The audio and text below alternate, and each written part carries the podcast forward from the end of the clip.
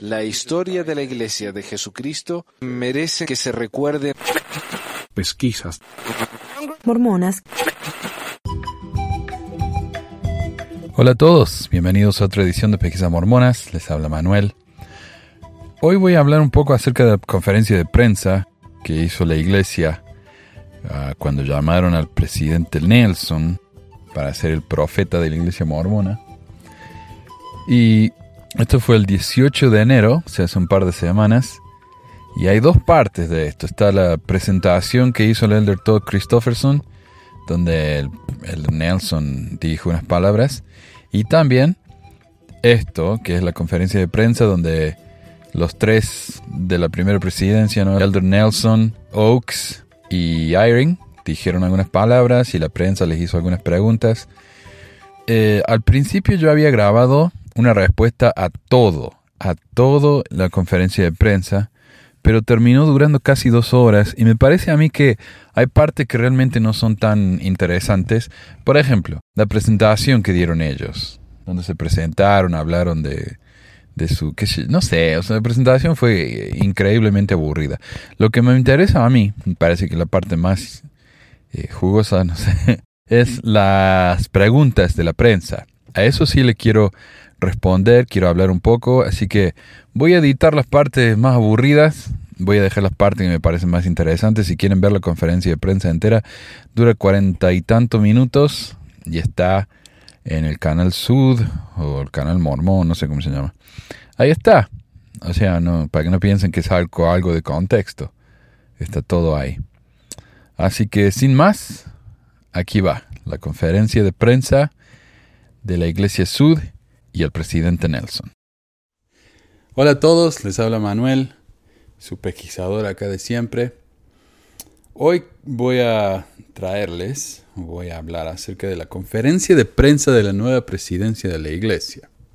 También hay una presentación que fue antes en realidad de la conferencia de prensa, dada por el elder Christofferson, eh, hablando de cómo se elige a los líderes de la iglesia y todo eso.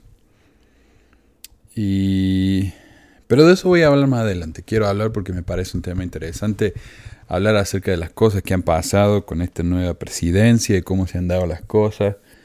El aspecto más técnico, ¿no? Pero este como que más, un aspecto más social, porque ellos responden preguntas de la prensa y, todo eso. Y me salté un poco el comienzo porque es medio lento, medio denso.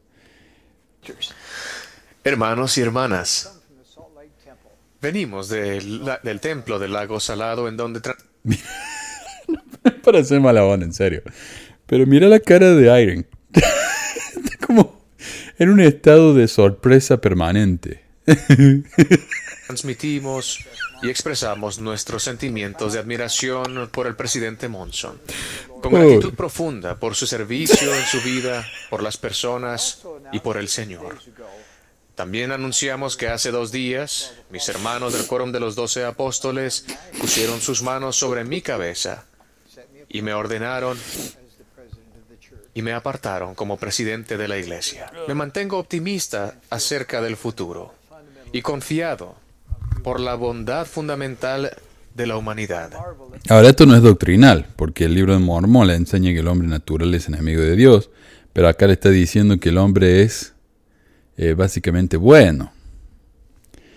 Ahí hay una, no, no sé, una contradicción en la doctrina, pero estos hombres no son doctrinarios, estos hombres son relaciones públicas, son, son representantes de relaciones públicas más que líderes religiosos.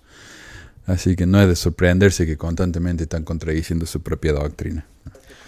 Me maravillo por los líderes y miembros quienes extienden sus manos constantemente a otras fes y de otras fes, a personas de todo el mundo para reducir el sufrimiento en todo el mundo. A menos que sean gays. Si son gays, cáguense y sufran. Si aún no se han afiliado a esta iglesia, los invito a que vengan y vean si podemos añadir conocimiento, perspectiva y esperanza a su vida, de una manera que la hará más abundante, significativa y llena de gozo. Para acá. Tan curioso esto que dice. Eh, si ustedes quieren más conocimiento, más felicidad, más sabiduría, vengan a nuestra iglesia, nosotros se la vamos a dar. A mí me parece muy curioso porque, como ya hemos dicho tantas veces, Utah es la capital del uso de antidepresivos, la capital de suicidio entre jóvenes. Eh, la iglesia misma está por publicar un sitio eh, web ah, sobre el suicidio porque es una epidemia en Utah. Pero no, este hombre dice que, que, la iglesia nos va a traer mayor felicidad. Cada miembro de la iglesia, hombre, mujer o niño.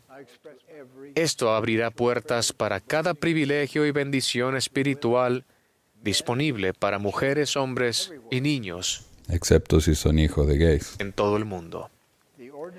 Las ordenanzas del templo y los convenios que hacen allí son vitales para fortalecer su vida, su matrimonio, su familia y su habilidad de resistir los ataques del adversario. ¿Sabes lo interesante de esto para mí? Es que uno de los grandes problemas que yo tuve con mi esposa eh, fue el templo. Yo le decía, vamos al templo. A ella no le gustaba el templo, le aburría. Más que nada no le gustaba eso de que las mujeres tienen que ponerse velo y que son que tienen que obedecer a los hombres. Eh, el templo fue en mi, en mi relación una fuente de conflicto. Cuando finalmente nos fuimos de la iglesia y dejamos de ir al templo, se nos acabaron todos esos problemas de, conflictos estúpidos que, que no tenían ningún sentido. Pero bueno, él dice que el templo nos va a unir más como familia. Me siento muy privilegiado de ser llamado como consejero del presidente Russell M. Nelson. Me he sentado a su lado en el quórum de los doce por casi 34 años. Esto de la primera presidencia le muestra uno, ¿no? Lo, es un club de amigos. Monson lo llamó a Uchtdorf para que fuera su consejero. Porque Monson y Uchtdorf se conocían. Se conocían desde Alemania. Y le fue bien, porque Uchtdorf es probablemente el tipo más decente en toda la primera presidencia y el acuerdo de los doce. El tipo más caritativo, el tipo más liberal, hacia los inmigrantes, refugiados. El Uchtdorf no, no iba a ser compatible con alguien como Nelson, que es el tipo más estricto, más homófobo de la iglesia, el homófobo en jefe de la iglesia, y obviamente no van a estar juntos, trabajando juntos, así que él dice, no, lo vamos a poner de nuevo en el cuerno de los doce y vamos a llamar a Oaks. Oaks es el segundo tipo más homófobo en la iglesia, diría yo, después de, de Nelson. Ok, acá viene la parte interesante, que son las preguntas y respuestas. Empezaremos con las preguntas de los medios. Les hemos pedido a los medios de diferentes partes del mundo que se unan a nosotros. Tenemos algunos de ellos en la línea, así que vamos a pedirles que uno por uno vengan al micrófono, digan su nombre, a qué medio representan y hagan su pregunta y luego pueden tomar asiento. Brian McCombs con el Associated Press. Presidente, ¿cómo piensan ustedes abordar los asuntos de, de los, de los LGBT? Gracias, muchas gracias. Dios ama a sus hijos y Él desea que tengan gozo. Dios ama a sus hijos. Eh, con eso está queriendo decir que Dios ama a los homosexuales, me imagino, ¿no? Está diciendo eso. Eh, sin embargo, cuando Sabana lo dijo en el, en el púlpito, le cortaron el micrófono y después todo el mundo se quejó de que ella había dicho semejante cosa en la iglesia. Acá está el presidente de la iglesia diciendo algo parecido. Para que tengan gozo también. Sabemos que hay retos con los mandamientos de Dios, retos de ser dignos para entrar a su presencia santa cuando hayamos concluido nuestra experiencia mortal y estamos tratando de ayudar a las personas a encontrar felicidad y gozo en esta vida y prepararse para el mundo venidero. O sea, no está respondiendo a la pregunta. ¿Qué van a hacer acerca de los LGBT? No está diciendo nada. Dice Dios ama a sus hijos, a todos nos cuesta cumplir los mandamientos, pero Él dice lo que nosotros estamos tratando de hacer es que los hombres tengan gozo y que sean felices, porque obviamente los homosexuales no pueden ser felices a menos de que estén en la iglesia. Y el hecho de que la inmensa mayoría de los suicidios en Utah son de chicos homosexuales, demuestra la alegría que sienten en la iglesia, obviamente. Dios ama a sus hijos, les amamos y hay espacio para cada uno que desee hacerlo, más allá de sus desafíos personales. Que... Y sí, hay espacio para los que deseen serlo. Hay espacio para los que quieran ser católicos en la iglesia católica, siempre y cuando sigan las reglas de la iglesia católica. Hay espacio para los que quieren ser mormones en la iglesia mormona, siempre y cuando sigan las la reglas de la iglesia mormona. Esto no es algo exclusivo de los mormones. Entonces, ¿puede responder la pregunta, por favor? Esté con nosotros en la iglesia de Jesucristo de los Santos de los Últimos Días. Gracias. No respondió. Ahora, si ustedes escuchan esto en inglés, cuando el, señor Nelson dice hay un lugar para todos, se la escucha Ox como diciendo, ajá, pero mm, tengo algo que decir. A ver si se lo escucha acá. God loves his children we love them and there's a place for everyone who wishes to uh, do so with regardless of his challenges. Gracias, presidente. Su declaración del amor de Dios por todos sus hijos es realmente la clave de nuestra relación con todos y cada una de las personas en este planeta. A la misma vez, gracias al amor de Dios por sus hijos.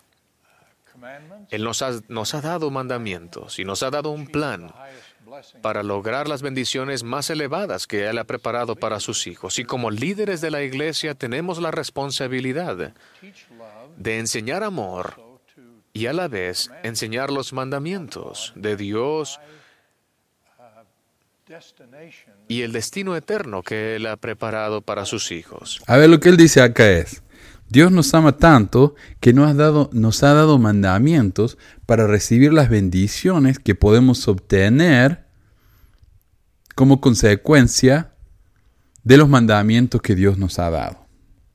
Me hace acordar a la imagen esa de Jesús golpeando la puerta y le han puesto ¿no? como un, una historieta, un meme y dice él, abre la puerta. Y adentro le dicen, ¿por qué?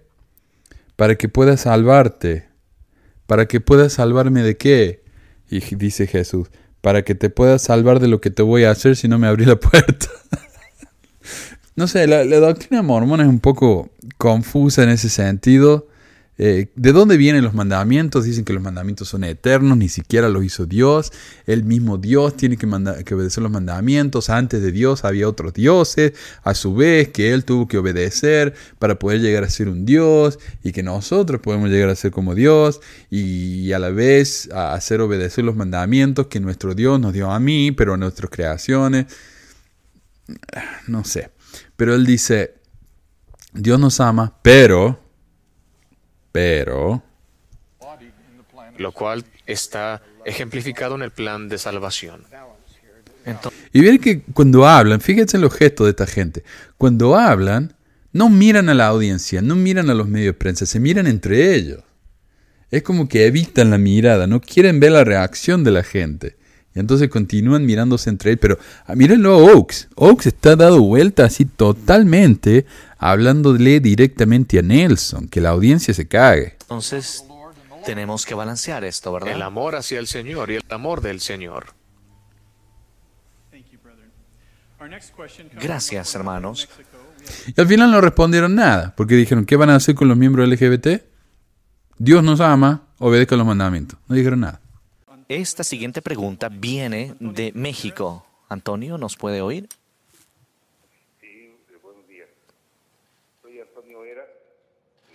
saludo desde México, el periódico La Jornada y Tindero Norte, plataforma digital.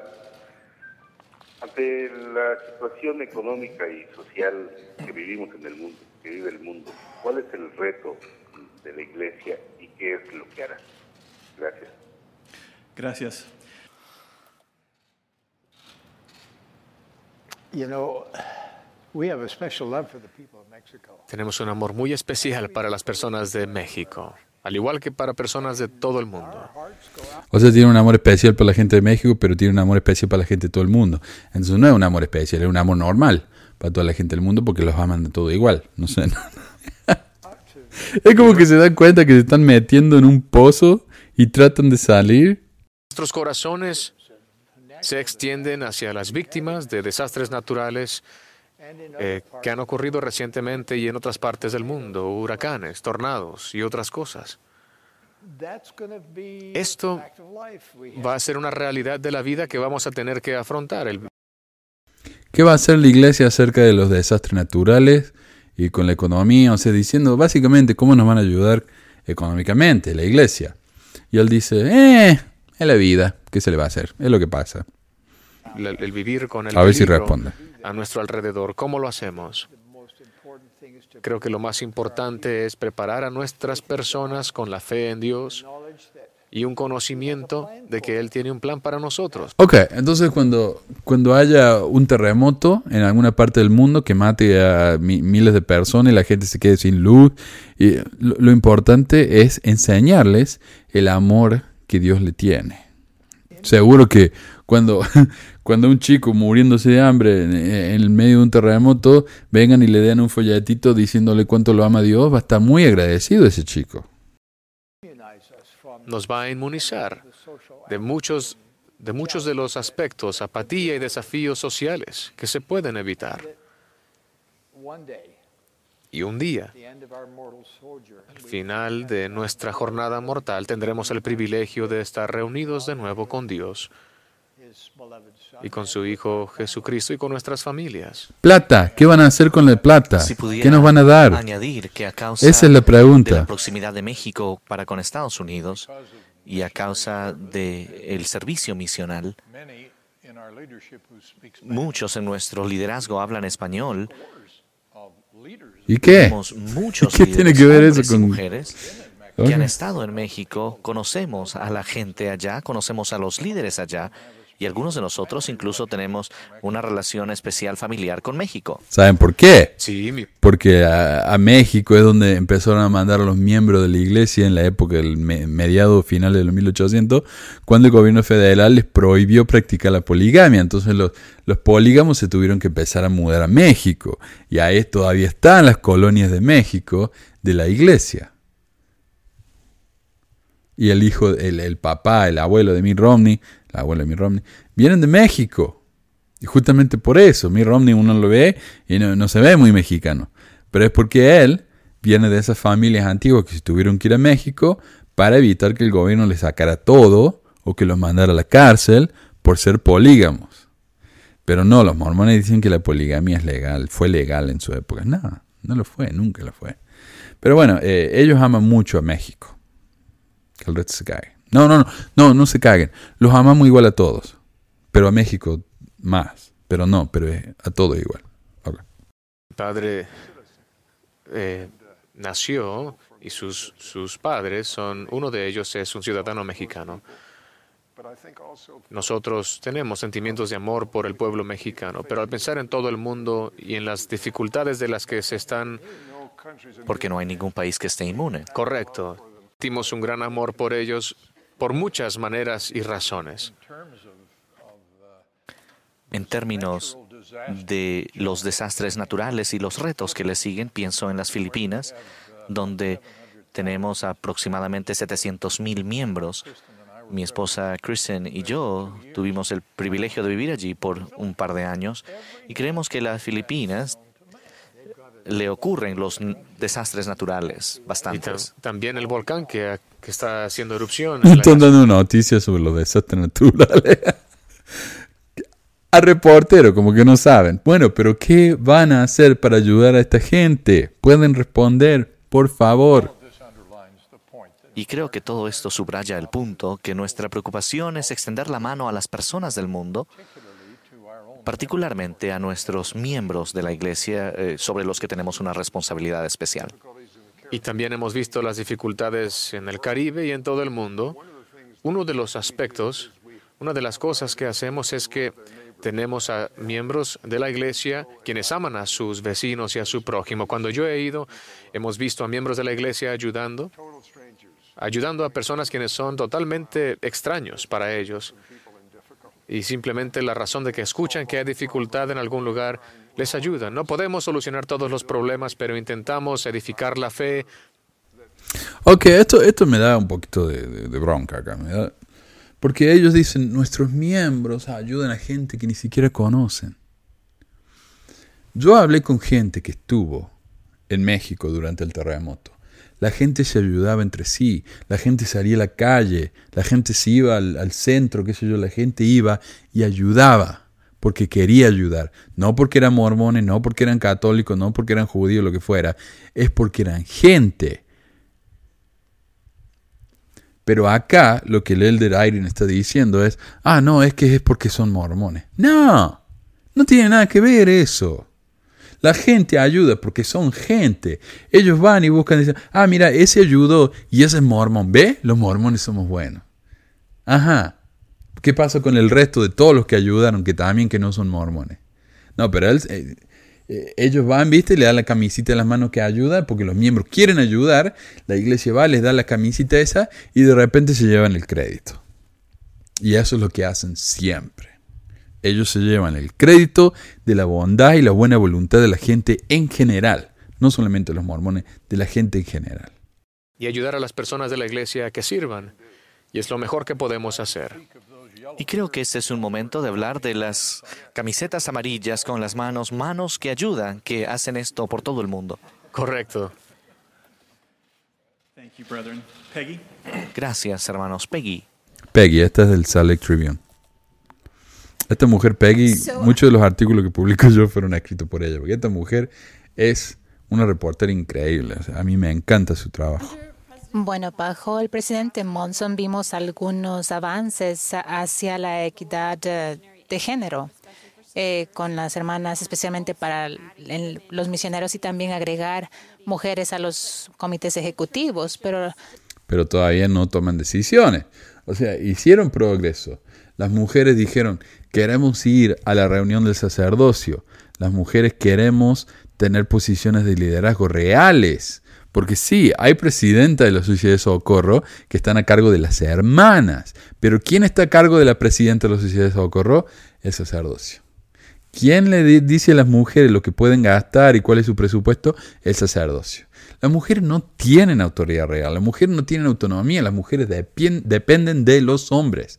Entonces, cuando ellas pedían un cambio, un, progreso, la iglesia decía, bueno, ahora las mujeres pueden dar oración en la, en la conferencia general. Y todos, wow, qué progresivo. Las mujeres pueden, qué sé yo, mirar el- la reunión del sacerdocio en su casa. ¡Wow! Porque antes no se daba la reunión del sacerdocio en la tele, ahora sí. Por lo menos eso, había que esperar a que saliera el DVD y a comprarlo allá al Desert Book o mirarlo en, en la, en la internet.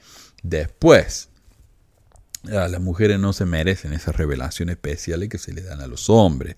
Pero los hombres sí pueden ir a la, reunión de la Sociedad Socorro. Eso sí.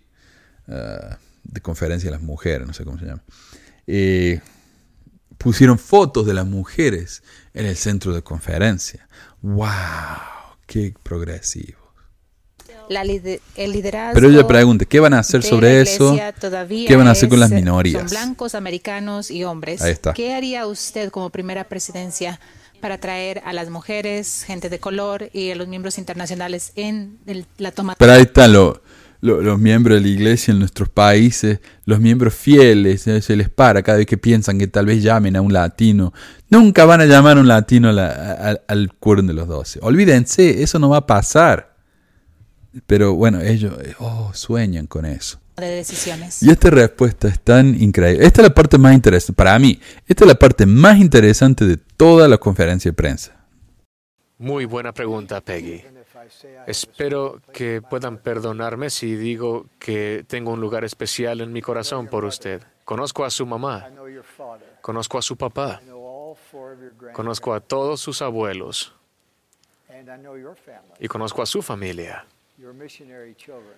a sus hijos misioneros quienes son personas distinguidas y sirven muy bien. Primero, ¿qué tiene que ver eso con la pregunta que le hizo esta mujer? Ella está actuando como una reportera, una de las ganadoras del premio Pulitzer por el reporte que hizo acerca de las violaciones en la BYU. Pero este hombre, en vez de tratarla como una profesional, como una reportera, ¿qué hace? Yo conozco a tu familia, yo conozco a tu mamá, yo conozco a tu papá, yo conozco a tu hijo. ¿Qué? O sea, la está tratando como una chiquita que él conoce. Ay, qué linda que sos, mira, acá estás haciendo de reportera, qué dulce. Otra cosa rarísima. Ok, mientras él responde la pregunta, miren los labios de Oaks. I know your mother. I know your father. I know all four of your grandparents. I know your father. I know all four of your grandparents. I know your father. I know all four of your grandparents. ¿Qué fue eso? ¿Cómo sabe Oaks lo que está por decir el elder Nelson? Él está moviendo los labios, diciendo las mismas palabras que está diciendo el mismo elder Nelson al mismo tiempo. ¿Qué es eso? O tienen la, respuesta, están todas eh, escritas de antemano y las han estudiado, o tienen un teleprompter o algo que están leyendo todos al mismo tiempo, o el Elder Oaks tiene poderes sobrenaturales y le está mandando el mensaje a Nelson, o tal vez Elder Nelson es un muñeco de ventríloco y Elder Oaks está, está hablando ahí con la panza, no sé. Es rarísimo esto. Yo, Y conozco a su Mm, familia, a sus hijos misioneros, quienes son personas distinguidas y sirven muy bien. Peggy Lo que no dice es que Peggy es una crítica muy fuerte de la iglesia. Él solamente dice, ah, tu mamá, tu papá, tus hijos misioneros. Oh. ¿Y y qué quiere decir con eso? Que, que Peggy es una mormona, que él está tratando de decirle al mundo que lo- los reporteros de Utah, incluso los críticos, son mormones fieles. No entiendo qué, qué quiere decir con eso. Pero es una, una cosa muy despreciativa, me parece a mí, de ella como una profesional del periodismo y una profesional en serio. O sea, dígame cuándo el Desert News ganó el premio Pulitzer por algún reporte. Como lo hizo Peggy. Esto es, Peggy es alguien muy especial para mí. Repite tu pregunta, por favor. yeah, I remember. No es cierto, sí la recuerdo. Somos blancos No, ¿en serio? y somos americanos, uh, but look at our quorums of the '70s. pero vean a los quórums de los 70 Our leaders, local, y vean a los líderes locales. Donde sea que vamos, la- el liderazgo de la iglesia from the local community. es de las comunidades locales y ellos son los líderes reales. No, no, porque las direcciones, la directiva, la plata, los manuales, los horarios, la- la- los minutos que duran las lecciones, todo, todo viene de Salt Lake. Entonces no me diga este que los líderes reales son los obispos, las directivas que le dan a los obispos, cómo responder a una cosa, cómo responder a la otra. Les dan un manual, cuando los obispos no saben qué hacer en una situación específica, les dan un número de teléfono al que tienen que llamar y preguntar qué hacer. Entonces no me digan que los obispos son los líderes reales. Estos hombres son la cara de la iglesia. Estos hombres son, como dije, eh, eh, los representantes de relaciones públicas de la iglesia. Uno cuando los ve a estos hombres, son todos gringos, son todos blancos, son todos hombres. Entonces, el, el que él trate de, menos, de, de- achicar su presencia en la iglesia es ridículo. Es ridículo. The 12 and El quórum de los 12 y los 70 a representative no son representantes de alguna asamblea en particular. Sí, lo son. Son representantes de la ¿Cómo primera podríamos presidencia. gobernar una iglesia con un Y se llama presidencia, primera presidencia. O sea, ahí mismo le da la idea de que estos no son tipos cualquiera. Estos son los presidentes de la iglesia. Y punto. representante de todos los países, 188, así que alguien va a quedar fuera, pero no importa porque el Señor está a cargo. 188 países y solo dos están representados en el quórum de los 12, primera presidencia. Hay 15 hombres, 15 apóstoles, porque como es como la iglesia de Jesucristo. Hay 15 apóstoles, Uno es extranjero, 14 son gringos. Alguien va a quedar afuera. No, no es que alguien va a quedar afuera. Todo el mundo queda afuera, excepto por los gringos de Utah. Eso es lo que, o sea, él está dando vuelta la, la, cosa acá. No es que ellos están eligiendo gente de todo el mundo y, oh, uno quedó afuera. No, no, no, no, no. Hay 188 países, 186 no están representados en la iglesia.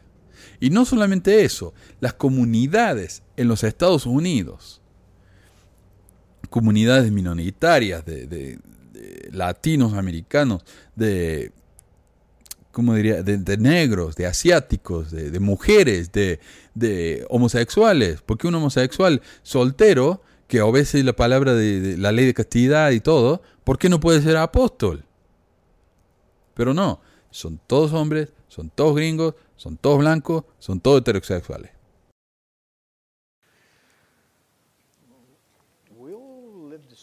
Y nosotros quizás viviremos para ver el día en el que veremos diferentes sabores en esta quizá, mezcla. Quizá. Respondemos porque hemos sido llamados Esto muestra por... que a ellos no le importa lo que piensa la gente en todo el mundo. Ellos son 16 millones, podrían ser 80 millones ya.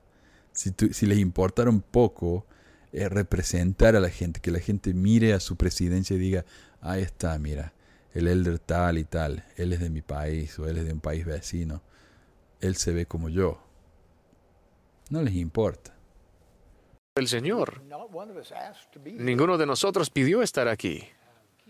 Si mantenemos eso en mente, estaremos mejor preparados para relacionarnos unos con otros y evitar un sistema de, de cuotas, como si Dios aplicara sus bendiciones y su bondad fuera extendida Cuando dice de cuotas se refiere a, bueno, cuántos latinos tenemos, cuántos hispanos, eh, cuántos chinos, cuántos lo que sea, cuántos negros. No, a, Dios no le importa eso. Él llama a los que se lo merecen, a los que tienen, eh, están dispuestos a obedecerlo y que son justos. Pero qué casualidad que los únicos que llama a Dios son todos gringos, hombres eh, heterosexuales de Utah. Qué casualidad, ¿no? A cuotas o características que creo yo él no reconoce y por lo tanto nosotros tampoco deberíamos. ¿Y qué tal las mujeres? Las amo. Hay un lugar especial en mi corazón para las hermanas. Soy padre de nueve hermosas hijas.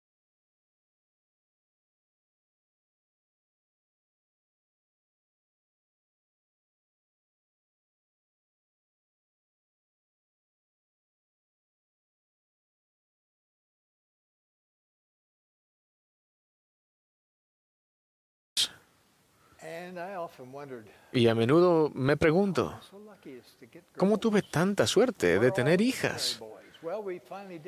¿Dónde están los misioneros, los hombres? Bueno, tuvimos a uno y él no sabía ni quién era su mamá los primeros años. No, no sé qué quiere decir eso. Se refiere a que su mamá se, se murió. No, no entiendo que... Oh, que tiene tantas hijas. Porque la, la esposa de él se murió y se casó con otra en el templo, está sellada con dos. Este hombre es un polígamo, moderno. Uh, pero no, no sé qué quiso decir con eso del hijo. Pero ahora con un poco más de tiempo y madurez, lo entiendo, porque tuvieron una madre maravillosa, estas hijas mías, y ahora pero no la conocían, no sabían quién era. Son madres, ellas mismas, enseñando las cosas que mi esposa les enseñó. Recuerden, la pregunta es, ¿qué pasa con las mujeres en el liderazgo de la iglesia? ¿Qué pasa con las mujeres en el liderazgo de la iglesia? ¿Y de qué está hablando él? De que las mujeres son buenas madres. O sea, ese es el lugar de la mujer. Y ahora sí, mis hijas todas son abuelas. Tienen hijos fuertes, fuertes en la fe, en capacidad, y emulan la obra de su maravillosa mamá y abuela. Tenemos mujeres en nuestros consejos, tenemos mujeres quienes administran ordenanzas en los templos, hay presidencias de auxiliares y consejeras. Dependemos en sus, de sus voces y creo que he dicho algo en cuanto a esto en un discurso de conferencia hace un poco tiempo. Un llamado a nuestras hermanas a que tomen su lugar. Necesitamos sus voces, necesitamos sus sugerencias y nos encanta su participación con Sugerencia, no liderazgo, sugerencias. nosotros. Si pudiera añadir algo, presidente, necesitamos la influencia de ellas. Yo eh, sigo recibiendo felicitaciones por mis maravillosos hijos y yo sé quién hizo eso. Las Depende. mujeres están para criar los hijos. Punto. Creo yo de qué es lo que Mira, yo, yo no me pongo ejemplo de nada, pero yo paso más tiempo con mi hijo que mi esposa. Eh, yo lo llevo a mi hijo a la escuela, él está en mi clase este año y el año pasado, porque yo enseño primero y segundo. Él está en mi clase, el año que viene no va a estar en mi clase, pero yo lo llevo a la escuela, lo voy a traer de la escuela, lo llevo a sus clases de karate, lo llevo a sus clases de gimnasia. eh, en los fines de semana yo dejo que mi esposa trabaje eh, en sus cosas, ¿no? Para la semana, mientras yo los llevo a mí. ¿Por qué? Porque yo tengo el tiempo, yo puedo. Mi esposa está ocupada, yo me encargo de mi hijo la mayoría del tiempo. ¿Eso quiere decir que mi hijo va a salir cagado de la cabeza? No creo. Mi hijo es un chico muy dulce, muy responsable. Es un chico que él está preocupado por no solamente por los demás chicos, sino por hacer las cosas que le parecen a él que son justas. Yo le enseñé muchas de esas cosas, muchas de esas cosas le salen a él de adentro porque él es así.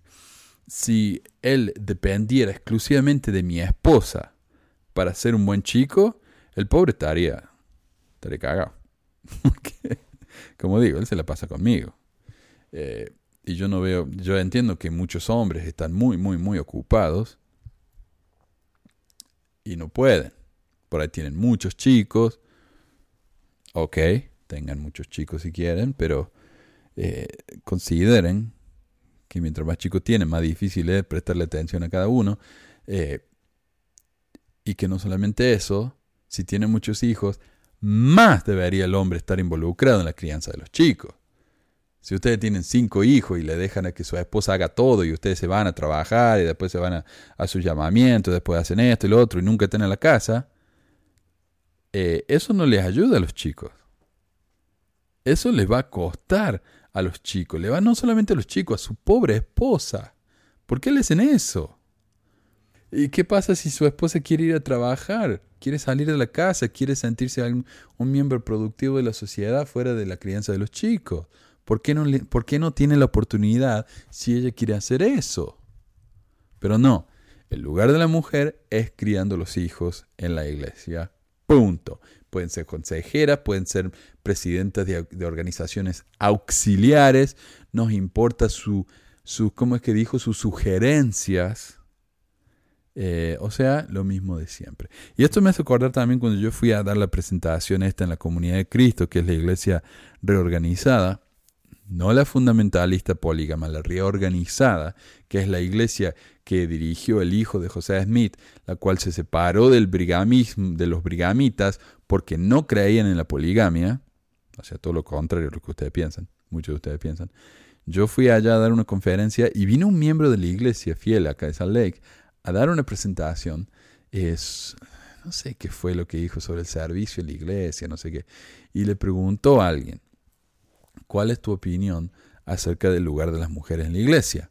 Y este hombre dijo, enfrente de una de las, iglesias más progresivas que yo he visto, eh, donde las mujeres son apóstoles de la iglesia, este hombre dijo, las mujeres tienen mucho que hacer en la iglesia.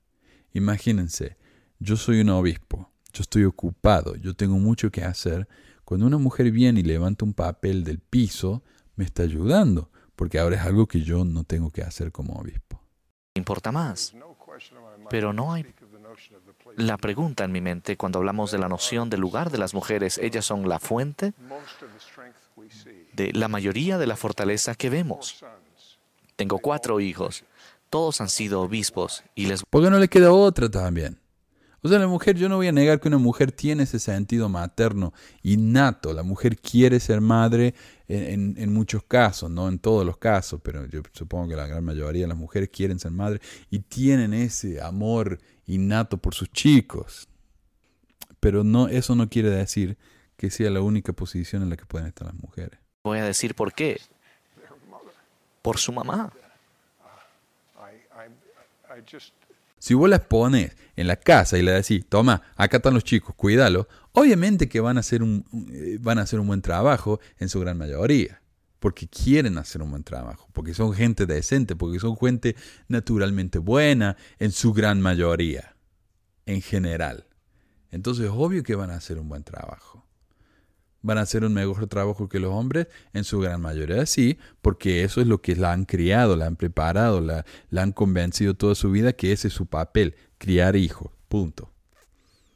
Entonces sí, si fuera al revés, y, una sociedad en la que los hombres se tienen que quedar en la casa y se los cría de chiquito, pensando que un día van a, van a criar los hijos que tuvo su esposa, van a, eh, van a criar a sus hijos y van a, van a tener la responsabilidad. Obviamente que los hombres van a salir buenos para eso pero no es su lugar innato. Eso no es cierto. Estamos poniendo a la mujer en un lugar en el que es básicamente una sirvienta. Porque ¿qué pasa cuando los hijos se van de la casa? ¿Qué pasa con la mujer? ¿Para qué sirve ahora? ¿Cuál es su lugar? Los hijos ya se fueron. ¿Y ahora qué? ¿Qué pasa con las mujeres que no pueden tener hijos? Eh, ¿No sirven? ¿No cumplen su función y su rol, papel eterno? Estamos creando un, un molde en el que las mujeres que no encajan perfectamente en ese molde no sirven. Ah, ¿Qué pasa con una mujer que quiere criar hijos y se da cuenta que es difícil, que no es la maravilla, la gran bendición que le han dicho toda su vida? Es difícil.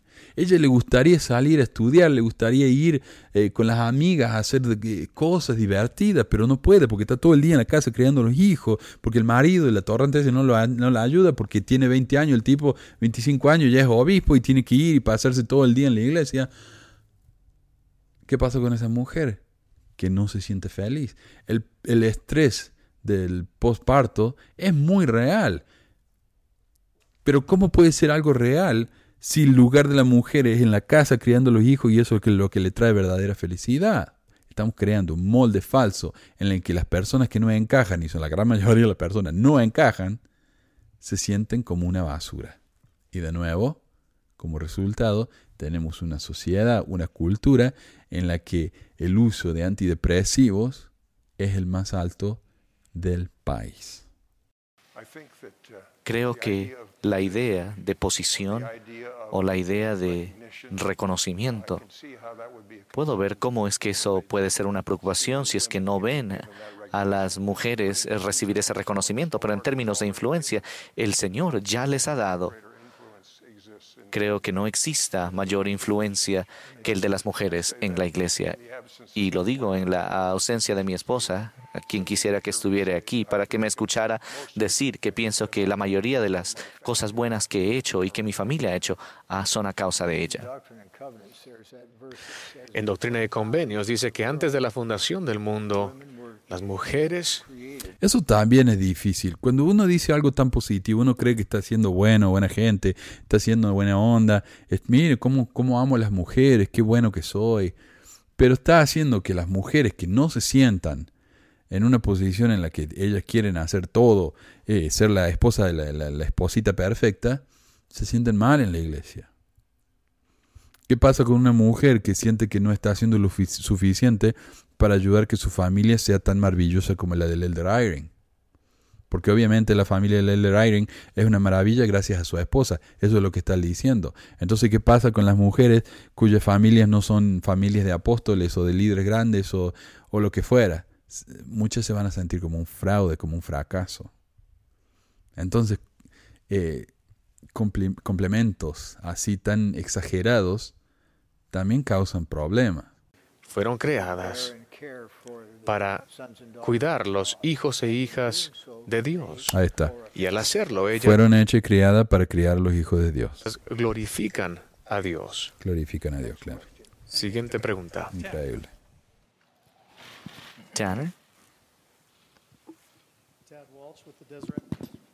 Tad Waltz. Lo siento. De Desert News. Buen día. La investigación dice de que la gente del mundo continúa creyendo en Dios, en el cielo y continúan orando y sin embargo dice que 83% todavía se identifican con un grupo religioso.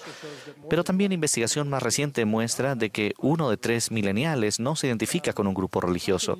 ¿Cómo pueden ustedes como líderes de la iglesia ayudar a retener y atraer a los mileniales para creer en Dios y, por supuesto, a la iglesia. Lo mejor que, es, que entiendo es eh, ayudarles a entender lo que es, queremos decir cuando cantamos y decimos soy un hijo de Dios. Como cirujano, me ha sorprendido tanto y me maravillo en la estructura y la función del cuerpo humano. Cómo se puede defender a sí mismo y reparar a sí mismo. Ayudarles a apreciar ojos que ven, dedos que sienten, oídos que escuchan. Bueno, ok, uno puede creer en eso. Pero los milenarios es probablemente la generación más educada que hemos tenido hasta ahora. Una generación así entiende de dónde vienen todas esas cosas. No es un accidente, es un don de su creador. Así que yo empezaría allí, ayudar. ¿Cómo lo hacemos entonces? Él básicamente lo que está diciendo es convencer o hacer entender a los milenarios que la creación, que el cuerpo humano mm, es un milagro. Obvio que tenemos que hacerlo sentir que lo que la iglesia dice todo es sobrenatural, pero ¿cómo? Y eso es lo difícil. Y es difícil justamente porque es tan difícil de demostrar y ellos hasta ahora no han, a entender. No, no, han ofrecido ninguna prueba. Y de hecho, cuando uno dice, miren, las afirmaciones mormonas no encajan con la ciencia, no encajan con, con ah, la lógica, y ellos dicen, ah, pero dejen eso de lado, lo importante es el espíritu y orar y pedirle a Dios y tener fe. Entonces ellos, ponerle a la ciencia, la lógica de segundo lado, primero en primer plano tiene que estar la fe. O sea, ellos básicamente están pidiendo a la gente que por favor no se eduquen tanto, porque si se educan tanto al final le va a costar tener fe. No sé, ¿no? O sea, él no está dando, dando una respuesta. Hasta ahora no ha respondido a ninguna de las preguntas que le han hecho.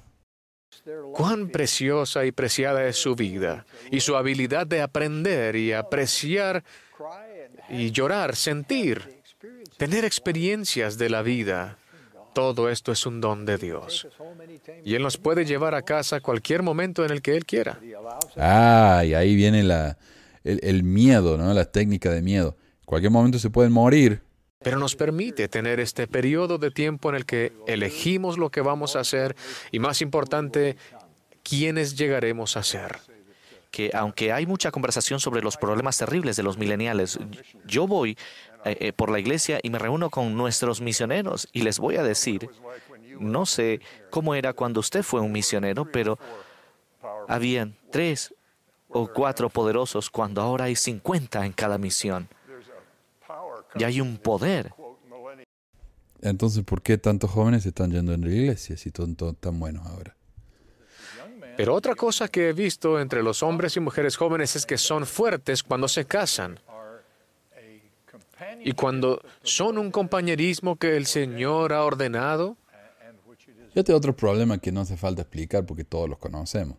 Hay tanta presión de, para que los chicos se casen eh, y te empiezan a tener hijos que lo que hacemos es que los chicos se casen sin conocerse chicos se casan con alguien nada más que porque se tienen que casar, porque tienen ganas de, hacer sus cosas, eh, no sé, ¿no? O de tener la familia que les han venido diciendo desde chiquititos. Y se casan con alguien que ni conocen. Es un chiste acá, un chiste entre los mismos mormones que se casan con gente que conocen después de un par de meses. No se conocen. Lo único que tienen en común muchos de estos chicos es la iglesia y punto. Entonces, no estamos creando matrimonios firmes, sólidos, que van a durar, porque el, índice de divorcio entre los mormones es igual que entre el resto de la gente. No hay nada especial en haber ido al templo. Pero ah, lo que estamos haciendo entonces es peligroso. Pero él dice, no, cásense, cásense y tengan hijos. Porque pueden hacer cosas juntos que no podrían hacer por su cuenta. Eh, Gracias, hermanos. Vance New de Brasil en el teléfono. Creo que su pregunta en esencia es cómo los jóvenes pueden seguir a un hombre viejo.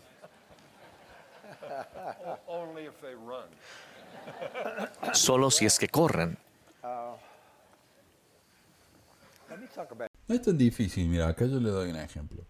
El político más popular en los Estados Unidos en este momento es Bernie Sanders.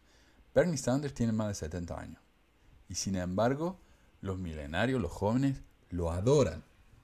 Uh, estoy grabando el lado equivocado. ¿Por qué? Porque el tipo tiene una energía, lo hace con un entusiasmo tan grande y con una pasión que se nota. Y a los chicos les encanta. Como les digo, es el, es el político más popular que tenemos en este momento. Así, así hacemos que los jóvenes se sientan atraídos por lo viejo, como dice él.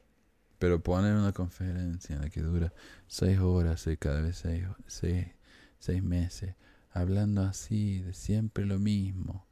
Entonces, claro, los jóvenes, ¿qué mierda van a querer escuchar eso?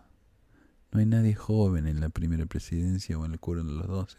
No hay nadie con lo que ellos se puedan representar. Lo mismo que con las mujeres y, lo, los minorías. Es lo mismo.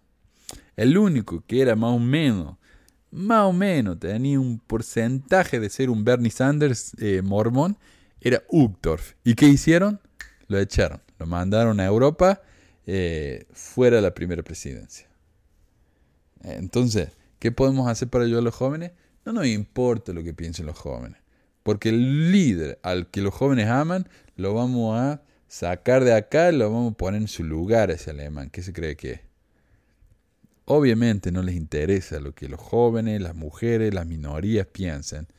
No les interesa. Ellos tienen una posición en la que si mañana todos los líderes, los miembros de la iglesia dejan de pagar el diezmo, esta va a seguir siendo una iglesia multimillonaria. ¿Qué les importa a ellos? Ellos ya están bien. Buenos días. Es un privilegio estar aquí con ustedes y creo que tengo la última pregunta, así que me dijeron que la haga bien. En sus comentarios iniciales usted invitó a los que se fueron de la iglesia a volver. Hay aquellos también que se están yendo. Creo que la cantidad de personas que se están inactivando está creciendo y mucho de esto tiene que ver con el liderazgo de la iglesia a principios de su historia.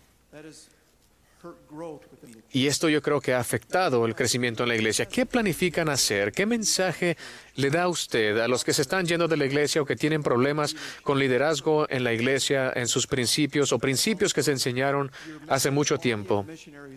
Tienen ustedes un, un ejército de misioneros, sin embargo, el crecimiento de la iglesia no está donde ustedes quieren que esté. Hay más misioneros ahora que hace 10 años y el crecimiento es muchísimo menor. A pesar de que ahora se jactan de que tienen toda su tecnología y sus centros de llamado donde lo molestan a la gente por teléfono. A pesar de todo eso, el crecimiento de la iglesia es el más bajo en más de... ¿Qué fue que dije? ¿30 años o 80 años? No me acuerdo uno de los dos. Pero es el crecimiento más bajo en décadas. Gracias por su pregunta. Cada miembro necesita saber la diferencia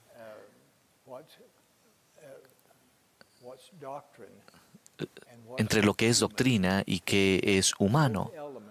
Tenemos ambos elementos con que trabajar. Sí, pero ¿cómo se van a enterar? ¿Cómo saben qué es doctrina en la iglesia? Nadie sabe. A uno constantemente le dicen, ah, eso no es oficial, no es doctrina. ¿Qué es doctrina? Honestamente, ni él sabe qué es doctrina. Dicen, no, eso no era doctrina. Eso era un hombre hablando como hombre, dando su opinión desde el púlpito, en la conferencia general, diciendo que era profeta. Pero era su opinión, no era doctrina. Nadie sabe lo que es doctrina en la iglesia, en serio. Si piensan que nuestra juventud tiene problemas, piensen cómo se siente nuestro Padre Celestial, porque ha trabajado con seres humanos normales desde Adán. Y cada uno ha sido imperfecto excepto por su amado Hijo Jesucristo. Así que denle a sus líderes un poco de espacio para que cometan errores.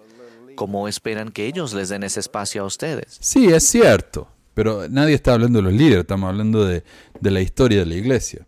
Y no es que tengamos que darle un poco de, de, ah, lugar, ¿no? Para que sea imperfecto. El problema es que la iglesia es y lo ha escondido por décadas, a pesar de lo que Oaks y Ballard digan, lo han escondido por décadas. La gente recién ahora se está enterando de cosas que nunca habían escuchado en su vida y están quedando horrorizados. Entonces lo que está diciendo acá el señor Nelson no tiene nada que ver con la pregunta que le acaban de hacer. Que aprendan ustedes de sus errores.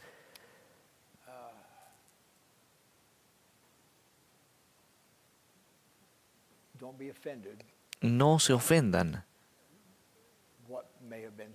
Lo que tal vez haya sido dicho o que haya transcurrido, asegúrense de que estén en orden con su Padre Celestial, que les... Claro, no se preocupen si hubieron líderes criminales en la iglesia. Ustedes preocúpense de estar bien con el Padre Celestial y ahí se van a dar cuenta de que estos líderes en realidad son buenos. O sea, ¿de qué está hablando? Está cambiando el tema acá. Al considerar la historia de la iglesia, la cual yo he estado estudiando durante toda mi vida adulta, para mí es de gran consuelo saber que yo no debo tomar las acciones o declaraciones de un líder en particular como si fuesen algo representativo de la doctrina y expectativas de la iglesia. ¿Cómo que no? Nosotros no creemos ¿Cómo que no? En, en la perfección de nuestros líderes. Pero entonces, ¿para qué tenemos líderes? Que la iglesia En Amos, en el libro de Mormón, no hará nada el Señor sin que revele su voluntad a sus siervos los profetas. Pero sus siervos los profetas hablan y no los tenemos que creer necesariamente. ¿Para qué tenemos esos siervos los profetas? Y cuando sabemos que esos siervos los profetas hablan como, por Dios y cuando no. O sea, lo que está diciendo acá es crear más confusión a la confusión que ya tenemos. Con profetas, videntes y reveladores y con un sistema de consejos Quisiera recordarle a aquellos que se preocupan de las cosas que usted ha, preguntado apropiadamente, cuando se trata de transparencia, hemos, nosotros bajo la autorización de este consejo, hemos publicado los, los documentos de José Smith. En mi escritorio, en mi oficina, tienen un espacio de aproximadamente eh, una yarda. Solo lo hicieron después de que la gente fuera de la iglesia, los ex mormones o los críticos de la iglesia publicaron estas cosas por, por eh, décadas, por décadas, por más de un siglo. Recién entonces estos hombres decidieron ser transparentes. A mí no me hablen de transparencia cuando después de 180 años de que la iglesia fue fundada, por fin están empezando a publicar cosas. No, eso no es transparencia no es transparencia, especialmente cuando no fue decisión de ellos hacer esto, sino que se vieron obligados a causa de toda la, información que está saliendo. Y sigue creciendo. Si nosotros no tuviésemos interés en transparencia, transparencia, no estaríamos publicando los documentos del profeta. Además, ¿de qué sirve? Él, mismo dice, si estos papeles son tan grandes de José Smith, son, sí, cada libro de, de eso de José Smith son una bestia de grande. ¿Qué miembro se va a poner a leer eso? Lo que ellos tendrían que hacer es incluir esas cosas en los manuales de la iglesia, pero cuando tuvieron la oportunidad al hacer los manuales para la sociedad de socorro y, la, y el sacerdocio, en el que hablaron de los profetas de la iglesia, cada año hablaban de un profeta, cuando tuvieron la oportunidad de incluir esa historia vergonzosa en sus manuales, no lo hicieron. No solamente eso, sino que la blanquearon a su historia. En el manual de Brigham Young, habla de la esposa de Brigham Young. Todo el mundo sabe que Brigham Young tuvo más de 50 esposas, pero ahí hablan de la esposa de Brigham Young. En ningún momento hablan de la enseñanza de Brigham Young, de, la, de Adán Dios, de la expiación de sangre, de que es, la poligamia es necesaria para entrar al cielo. Ignoraron todo eso y solo buscaron las citas de Brigham Young que coinciden con lo que ellos enseñan ahora. Entonces, sí, publiquen todo lo que quieran. Esos libros son carísimos. La gente no los va a comprar. La gente no los va a leer. Entonces, que no me digan que es transparencia. Transparencia es enseñarle a los miembros en seminario, desde chiquitos, la historia conveniente y la historia no conveniente. Contar toda la verdad. toda. Como también dije en un programa anterior, sí, enseñan la verdad, enseñan solo la verdad, pero no enseñan toda la verdad. Y ni siquiera están enseñando solo la verdad, le están agregando cosas que nada que ver. Profeta José Smith, ni los documentos que salieron del descubrimiento de esta restauración. ¿Cómo les gustaría a ustedes si alguien revisara todos sus papeles, todo lo que han hecho, todo lo que han escrito y que fuera Si yo me llamara un profeta de Dios, no me molestaría. revisado 100 años después por personas que no conocían el contexto? Creo que el profeta José Smith termina muy por arriba. Mientras más vivo, más aprecio los logros increíbles que el presidente de esta dispensación ha conseguido. Gracias. Damas y caballeros, gracias Bueno. por su participación esta mañana. Les agradecemos. Y eso fue todo. Espero que, bueno, podamos haber eh, aprendido un poco acerca de esta nueva presidencia. Si tienen algún comentario, algo que no mencioné, algo que les parece interesante, avísenme. Y tal vez lo podemos agregar en el próximo programa cuando hable acerca de la presentación de la primera presidencia. Gracias a todos por escuchar y por mirar. Y nos vemos la próxima.